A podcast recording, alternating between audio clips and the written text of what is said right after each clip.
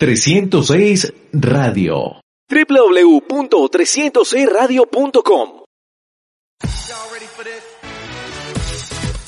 NBA a 2.600 metros, driblando desde Bogotá, análisis y actualidad del mejor baloncesto del mundo.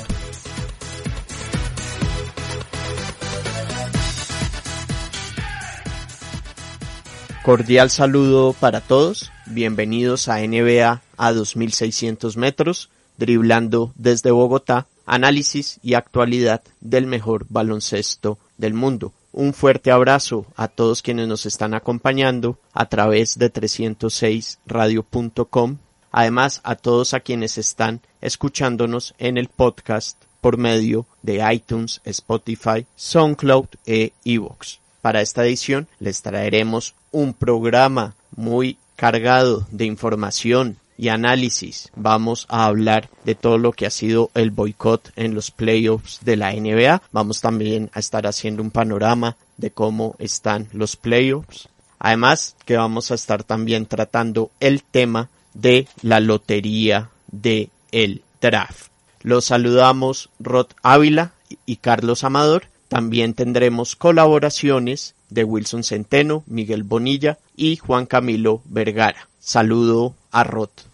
Muchas gracias Carlos por tenerme de nuevo en esta emisión de NBA 2600 metros, este programa en el que semana a semana hacemos un repaso por algunos de los incidentes que han tenido lugar en la liga y que en esta ocasión de la semana que está concluyendo pues tuvo dos eventos muy importantes. Para ser más precisos, la semana anterior lo que fue la lotería del draft, este presorteo en el que se dan las posiciones para los equipos que puedan escoger a los jugadores con las más altas selecciones y que pues con esto puedan llevar una temporada más honrosa en la campaña que viene y lo ocurrido durante los días miércoles y jueves de esta semana, las cuales las actividades de la NBA se suspendieron como manifestación de los jugadores de la situación de orden público que en este momento tiene lugar en los Estados Unidos, que sabíamos desde el inicio además de, de desde la desde la reanudación de, de esta parte de la temporada iba a ser uno de los factores también a tener en consideración al margen de lo que pudiera llegar a ser el desarrollo de la crisis sanitaria del COVID-19. Los jugadores interrumpieron sus actividades por el día, los, los entrenadores, eh, toda la liga en general suspendió sus actividades por dos días y pues reanudará la competición. Con esto con lo que se busca concluir la primera ronda de playoffs y ya lo que era uno de los juegos importantes, eh, lo que iba a ser la serie entre los Celtics de Boston y los Toronto Raptors por el lado de la conferencia del Este que ya habían avanzado en su primera ronda clasificatoria con éxito. El día miércoles los Milwaukee Bucks iban a jugar el quinto partido en contra de Orlando Magic, pero el equipo de Milwaukee no se presentó a la cancha, ni siquiera salió a, practicar como lo hacen habitualmente los equipos en la NBA antes de los partidos y se supo pues que era un boicot, una manera de protestar por todo lo que está pasando en Estados Unidos con el racismo, la injusticia social, el abuso policial. Y esto llevó a que también se decidiera que no se jugaran los otros partidos del miércoles y luego los partidos del jueves. Y algo rot es que ya a comienzos de la semana se hablaba de una protesta por parte de los jugadores de Boston y de Toronto había trascendido a la opinión pública que estos dos equipos iban a manifestarse en contra de los acontecimientos más recientes que además tuvieron lugar en el estado de Wisconsin justamente eh, como parte de la agitación social a la cual ha sido este año particularmente acuiciosa en Estados Unidos. Una serie de circunstancias que se han venido sumando además de la crisis que en este momento afronta el país resultado de eh, la aparición del COVID-19 y que en suma Carlos también es uno de los motivos por los cuales en el mes de marzo también eh, la NBA suspende sus actividades, no siendo esta la principal razón, pero sí era un hecho subyacente que lo que está sucediendo podía también entorpecer el desarrollo de la temporada. Es así como los equipos deciden de manera colectiva unirse, eh, interrumpir lo que también se sospechó en algún momento que iba a terminar también con, con esta temporada tan accidentada y trascendió a la opinión que los equipos de Los Ángeles, tanto los Lakers como los Clippers, de manera conjunta estaban pensando seriamente en que iban a abandonar lo que quedaba de esta temporada más allá de los resultados que tenían pendientes en su primera ronda de clasificación en la cual pues Los Ángeles van 3-1 aventajando a los Portland Trail Blazers y los eh, eh, el equipo de los Clippers en contra de los Mavericks de Dallas. Carlos, este es un hecho realmente inaudito en la historia de los deportes Inédito porque además esto fue un efecto dominó en otros deportes. Estamos hablando de partidos que se decidieron no jugar en grandes ligas, en la MLS, en la WNBA también. Sí, ha sido un evento sin precedentes. Generalmente se ha dicho que los deportistas, por distintos motivos, eh, deciden marginarse respecto de procesos sociales y sobre todo en puntos álgidos, como lo que está ocurriendo en la actualidad. No olvidemos también que pues Estados Unidos en próximos meses estará en elecciones presidenciales, en lo que además pues viene siendo parte de un proceso ya de varios años continuados en los cuales los casos de violencia y en este caso muy específicamente violencia racial se han incrementado. Bueno, más que incrementarse, son más notorios para la opinión pública. Un momento también, Carlos, en el que además muchos de los de las principales figuras del deporte en este momento están teniendo una posición que no es solamente crítica, sino también activa. Vimos el caso de LeBron James, que hizo público su descontento con lo que estaba ocurriendo y esta fue una medida de presión que no se había utilizado antes de ninguna otra manera dentro de los deportes profesionales. Veremos, Carlos, si esto en algo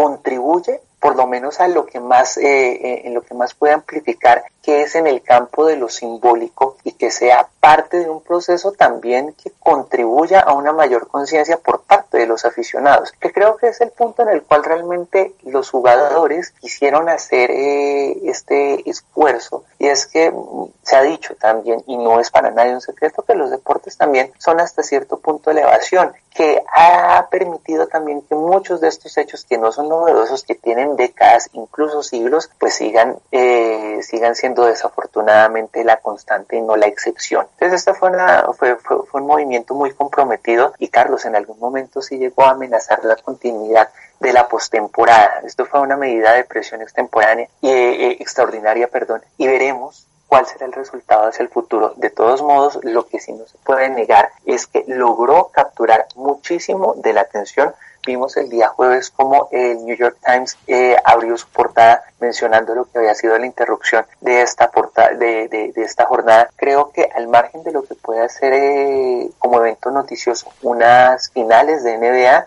es extraño cuando la liga da un golpe tan importante en la opinión pública como lo hizo con la manifestación de eh, esta semana. Que pues bueno, se, eh, se soluciona de momento la crisis, eh, se reanudará la postemporada y veremos aquí en adelante qué es lo que sucede. Que eso sí, una vez una vez más, los jugadores están teniendo una posición cada vez más comprometida con lo que está ocurriendo a su alrededor. Sí, recordemos que el, el hecho que terminó de llevar a los jugadores a tomar esta decisión fue lo que pasó el, fin de semana pasado en Kenosha, Wisconsin, donde un policía le disparó a Jacob Blake, un afroamericano. Fueron siete disparos. Y se toma entonces la decisión de no llevar a cabo esos partidos el, día miércoles. El mismo día miércoles los jugadores se reúnen, es cuando se da lo que comenta Roth, que los jugadores de Lakers y Clippers quieren que no, que no se juegue.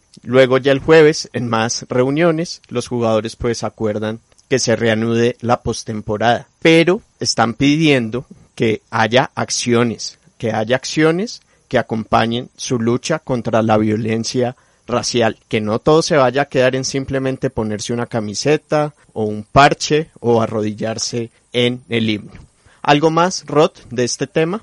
Carlos, pues para finalizar también hay que decir que la liga pues utilizó en esta reanudación de la temporada justamente el eslogan de Blacks, eh, Black Lives Matter justamente y esto fue hasta cierto punto un commodity del cual también la liga se aprovechó pero en lo sustantivo pues estaba por verse cuál era su compromiso y creo que se puso se puso a prueba y hasta cierto punto se puede decir que salió ante el comisionado Angan Silver en la manera en que resolvió este impasse y que se puede continuar la temporada. Eh, queda también demostrado, Carlos, que la liga, por lo menos en lo que corresponde a su capital humano, sí está muy comprometida y está muy por delante de otras organizaciones deportivas en lo que se refiere a la lucha y la reivindicación sobre todo de los derechos eh, colectivos. Y también se ha demostrado otra cosa, Carlos, y es que la unión de los jugadores dentro de la burbuja ha superado lo del espíritu de competencia que en este momento son una comunidad muy comprometida. Y ahora vamos a pasar con lo que está pasando en los playoffs, con un resumen de lo que ha sucedido. Y vamos a empezar por la conferencia del Este, donde una de las semifinales de esta conferencia la van a disputar los Boston Celtics y los Toronto Raptors. Sobre las claves para que estos equipos puedan seguir avanzando y llegar a la final de conferencia, nos hace el análisis Wilson Centeno. ¿Qué tal, Carlos? Un cordial saludo a, la mesa y, por supuesto, a los oyentes. La serie por semifinales de conferencia del este entre los Toronto Raptors y los Boston Celtics es sin duda una de las semifinales de conferencia más entretenida que vamos a ver este año. Una rivalidad divisional la que nos encontramos en estas semifinales, con dos equipos que tienen un muy buen presente en la burbuja, ambos perdiendo solo un partido en la finalización de la temporada regular y barriendo sus respectivas series en la primera ronda de playoffs, también contra rivales divisionales como lo son Brooklyn Nets o Philadelphia 76ers. Para esta serie que considero va a ser una de las más parejas de las semifinales de conferencia, tanto del este como del oeste, veo tres factores claves para tener en cuenta que probablemente serán factores decisivos a la hora de ver quién será el que llegue a las, a las finales de conferencia. La primera de ellas es Kyle Lowry, quien se confirmó sufrió un esguince en su tobillo izquierdo, no solo por ser el capitán del equipo y uno de sus referentes, también porque es un Boston Juggernaut, al igual que Middleton de los Bucks, jugadores que destacan de gran manera al enfrentarse al conjunto de Massachusetts, y en el caso de Laurien será un factor muy importante si participa o no de la serie. Del lado de Boston tenemos a Gordon Hayward. Sin embargo, Gordon Hayward se sabe no va a participar al menos de estas semifinales de conferencia. La segunda es la banca de ambos equipos. La de Toronto es sin duda una de las mejores de la liga, algo que se puede apreciar con un rápido repaso a los puntos que aportaron en el cuarto juego de la serie contra Brooklyn. 100 puntos, un récord histórico de playoffs, con grandes actuaciones de Serge Ibaka y Norman Powell. La de Boston es su antítesis no es una banca que aporte muchos puntos. Sin embargo, es una banca que aporta gran intensidad al costado defensivo y que con jugadores, aunque jóvenes, en el caso de Grant Williams o Romeo Langford o Robert Williams III, dichos jugadores ya muestran grandes cualidades en defensa, sobre todo Robert Williams y Romeo Langford, y van a ser fundamentales en la defensa contra esa banca que anota tantos puntos. Por último, la consistencia de Serge Ibaka va a ser crucial para Toronto. Ibaka viene jugando muy bien en la burbuja, pero no ha tenido sus partidos más brillantes contra Boston este año, así que como uno de los nombres más importantes de la segunda unidad, será fundamental para Toronto. Del lado de Boston está el factor de Kemba Walker, que venía con molestias antes de los playoffs. Por lo visto en los juegos 3 y 4 de la serie contra Filadelfia, se podría llegar a pensar que ya está en un ritmo y ya puede empezar a mostrar su mejor juego en estos playoffs. Así que será un factor fundamental en los momentos claves de la serie. Muchísimas gracias a Wilson. Y a propósito de Filadelfia, el rival de Boston en la primera ronda, este equipo nuevamente quedó a deber en los playoffs. Sobre el futuro de este equipo, vamos ahora con Juan Camilo Vergara desde Nueva York.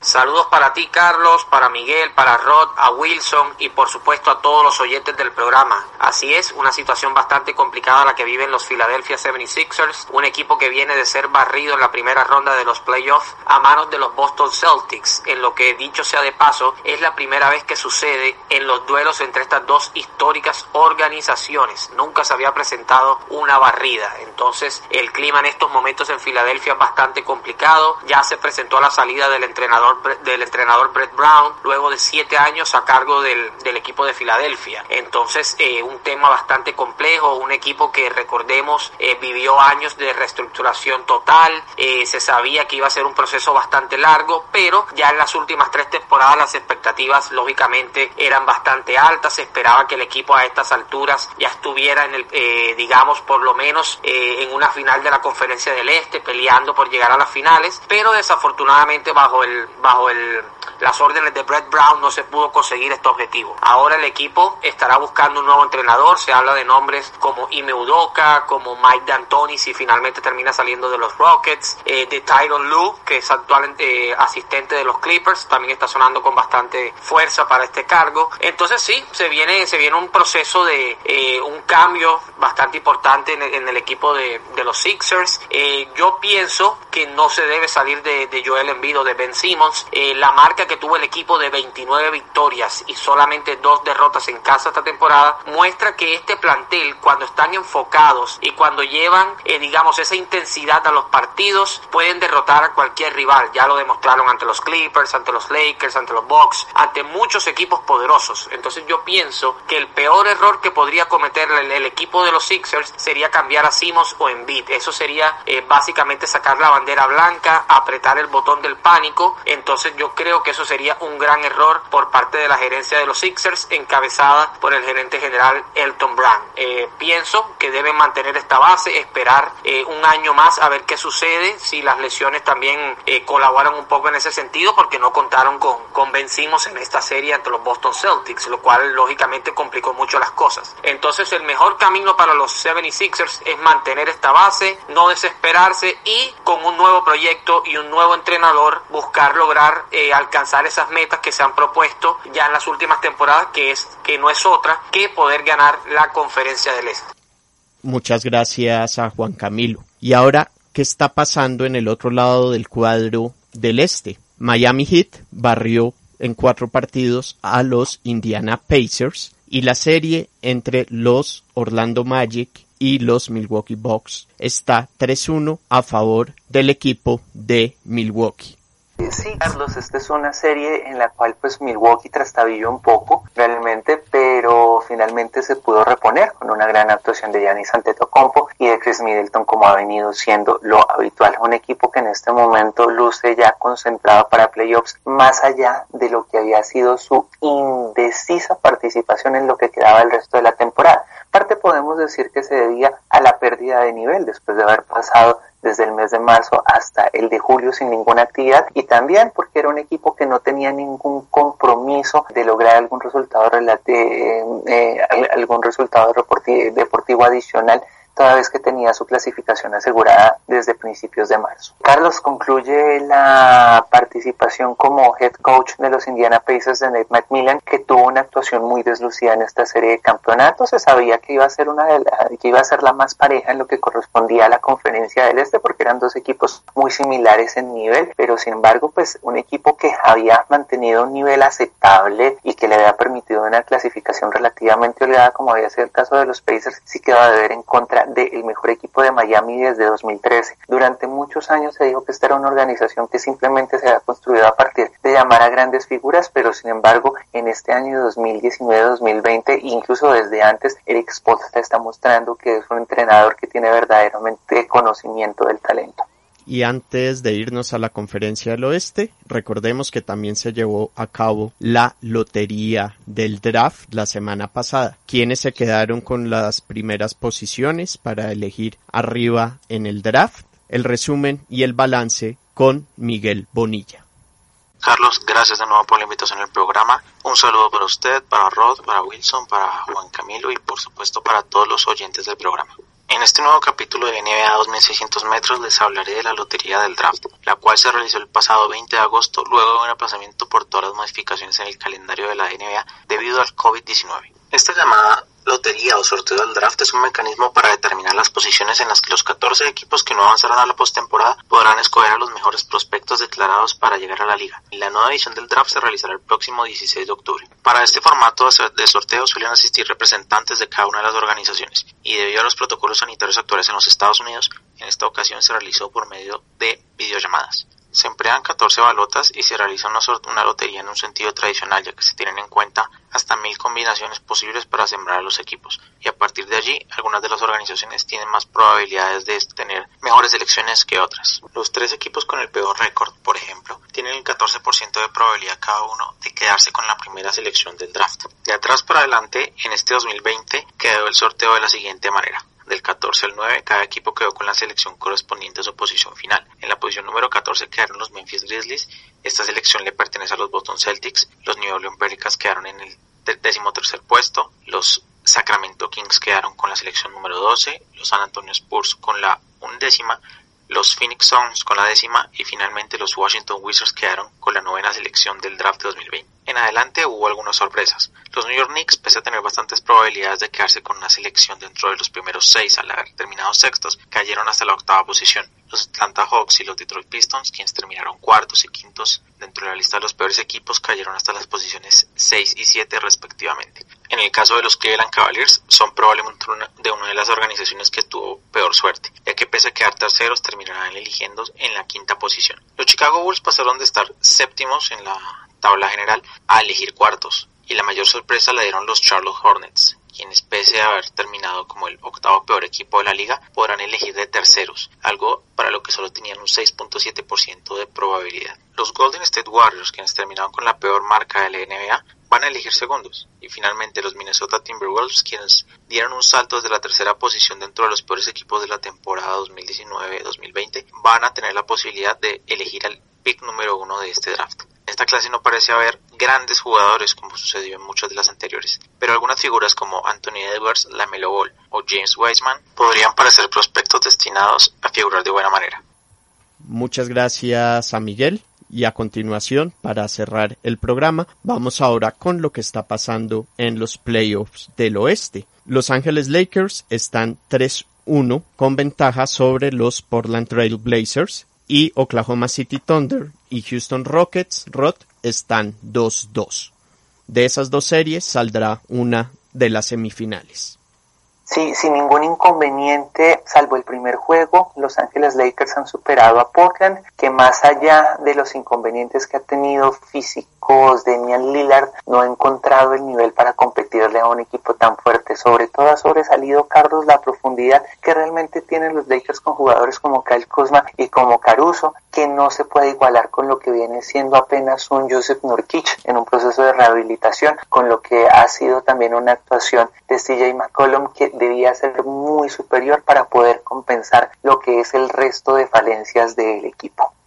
Eh, y en el caso de Oklahoma Houston hemos visto una serie muy pareja. Carlos se, se veía venir toda vez que los, ah, los, Houston Rockets hicieron una elección muy particular tomando riesgos al haber salido del Clint Capela y haberse volcado a ser un equipo más ofensivo, un equipo sin esto que se conoce en el baloncesto como small ball, que fue la apuesta por la que ha hecho Mike D'Antoni en esta temporada para tratar de hacer finalmente este equipo campeón. Se ha enfrentado a un Oklahoma que es un equipo fuerte, tosudo. Hemos visto pues lo que ha sido esta serie de Russell Westbrook hace un año, Russell Westbrook este año y es una serie muy pareja de la cual pues saldrá la llave que acompañará a Los Ángeles Lakers en lo que va a ser una serie también que, que se antoja puede ser una serie muy pareja pero que sobre todo podría tener una ligera ventaja para los Lakers en tanto esta serie se tarde más y el rival que le compita eh, el, el rival que le corresponde termine debilitado físicamente y la otra semifinal saldrá de las llaves